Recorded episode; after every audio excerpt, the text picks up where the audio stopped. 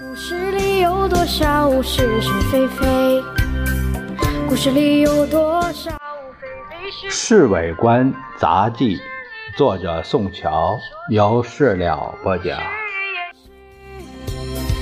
故事里的事，说不是就不是，是也不是。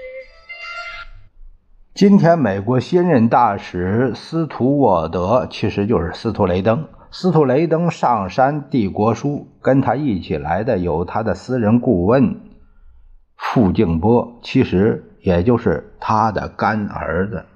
到小天池迎接的有文官长胡定昌和参军长谢岳，因为这个总算是招待国宾的应有礼节。这个谢岳呀，就是呃吕超。前面说的那个薛明玉就是谢宝珠，说的上海盛报就是上海申报，啊，这里边就是有一些当时名字的避讳，啊，我们应该知道一些。司徒雷登讲的一口地道的杭州官话，而且道貌岸然，很有点学者的派头。因为他生长在杭州，所以自命为中国的友人。从前在重庆时，我曾经看见过他一次。那会儿他还是北平燕京大学的校长。在珍珠港事件事变以前，他经由香港飞到重庆和先生见面。有好些人都说他带来了日本人的条件，而他自己对人表示是到成都视察燕大分校。后来他回到北平不久，太平洋战事爆发，这一段公案也就不了了之。成帝国书的仪式就在河东路十四号 A 行邸内举行，因为是夏都，大家都穿着便服，而且仪式也是简短许多。晚上，先生就在行邸设宴招待他，当然也邀请了马歇尔特使夫妇。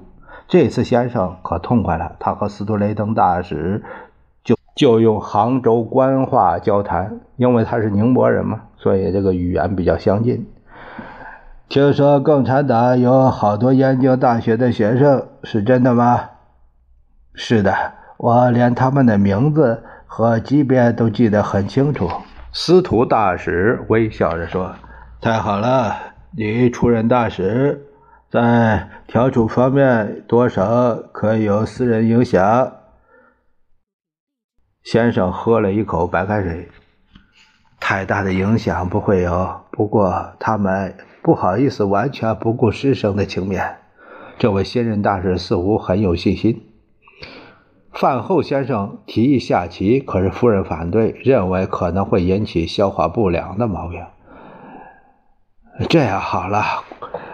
南京的美军顾问团今天刚刚送来两部新的电影片子上山，叫他们拿过来放映，怎么样？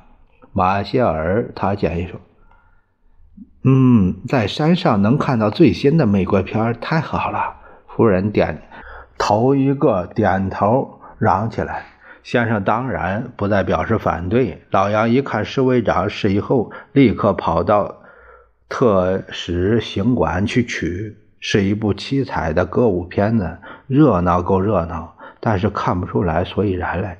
斯图雷登坐在先生的右边，替他讲电影中的故事。先生点头不已，好像非常欣赏的样子。